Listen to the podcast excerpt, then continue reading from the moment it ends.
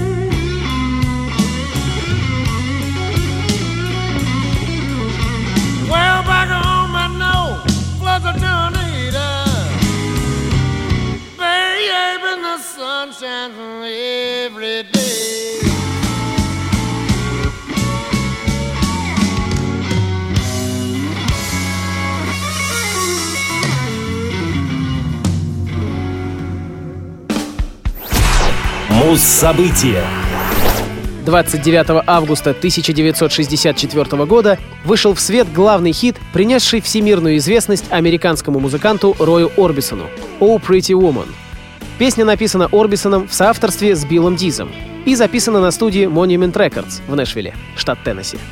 В 1991 году Орбисон был посмертно удостоен музыкальной премии Грэмми в номинации «Лучшее мужское вокальное поп-исполнение» за его живое выступление с Pretty Woman на передаче телекомпании HBO «Рой Орбисон и друзья. Черно-белая ночь». В 1999 году трек был назван одной из 500 величайших песен, определяющих рок-н-ролл. В 2004 журнал Rolling Stone поместил Pretty Woman в список 500 величайших песен всех времен. Текст песни рассказывает историю человека, видящего, как по улице проходит красивая женщина. Он жаждет ее и задается вопросом, может ли такая красавица быть одинока, как и он. В последнюю минуту композиции девушка оборачивается и приближается к главному герою. Легенда о том, как была написана песня, гласит, что Орбисон и его партнер Билл Диз сидели у Роя дома, пытаясь сочинить новую композицию. В поисках мелодии они играли все, что приходило в голову. В комнату заглянула жена Роя, Кладет, и сообщила мужу, что собирается в город за покупками. Тот спросил, не нужны ли ей деньги, и тогда Билл влез в разговор с замечанием. Хорошенькой женщине деньги никогда не нужны. Pretty woman never needs any money. Тогда Орбисон принялся напевать фразу «Pretty woman walking down the street», а Диз стал отбивать ритм кулаком по столу. Он представил себе некую женщину в желтой юбке и красных туфельках, как она цокает каблуками по тротуару. Когда Кладет вернулась с покупками, песня была уже готова. В телевизионном интервью позже Орбисон говорил, что на сочинение песни ушло столько же времени, сколько она и звучит.